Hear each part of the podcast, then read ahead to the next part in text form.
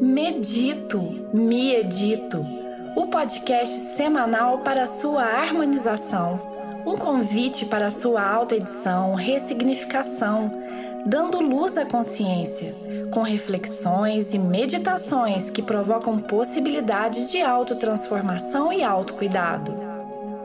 Me edito, a criação de uma nova história.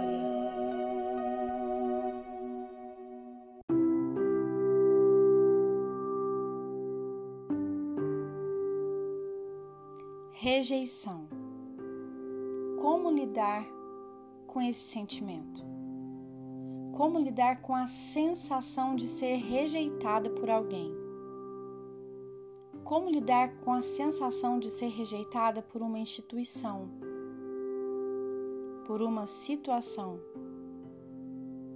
Rejeitar talvez seja não querer, não querer estar quem se sente rejeitado se sente minimizado, inferiorizado. Mas hoje aqui, talvez a gente possa pensar por uma outra uma outra visão, a gente tenha uma outra dinâmica desse acontecimento, desse sentimento. Vamos lá. Muitas vezes a gente ignora o que o outro pode fazer.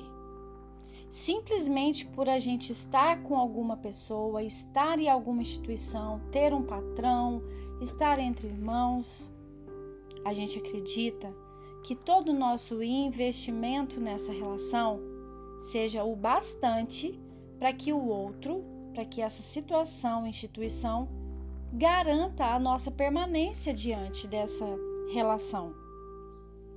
Mas não é bem assim.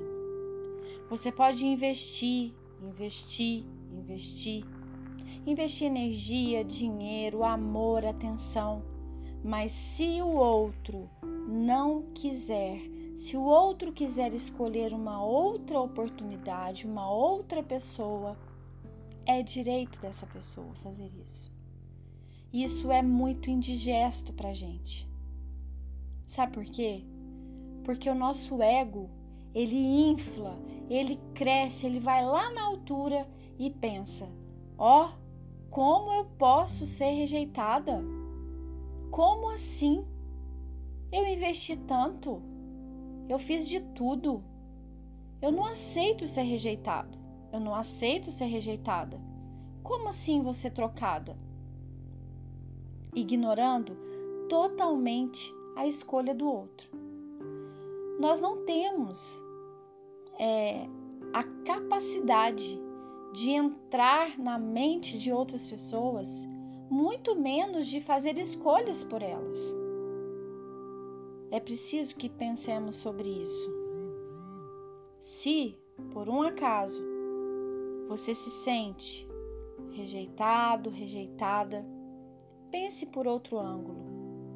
Você tem respeitado a opção de escolha do outro, o direito de escolha do outro, o direito de ficar ou não, de permanecer com você ou não. Não se trata somente de você, se trata do outro, da vontade do outro, da necessidade do outro, do querer do outro.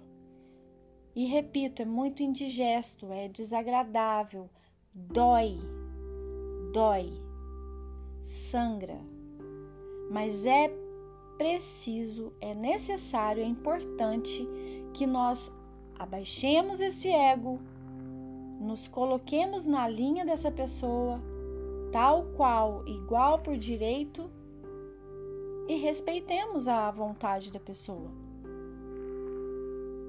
Quem somos nós para nos sentir muito melhores e muito maravilhosos e muito perfeitos para que eu diga: ora, o outro tem que ficar comigo. Pensemos um pouco sobre isso. O assunto é delicado, é doloroso, é dolorido, sangra.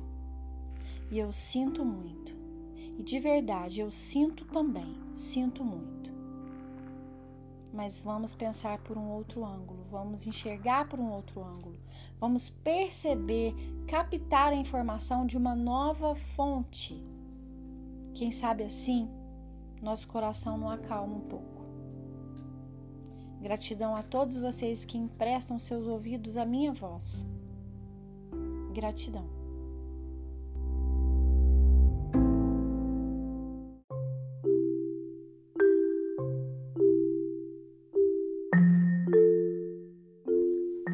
Chegamos ao final de mais um episódio Medito com Camila Lopes.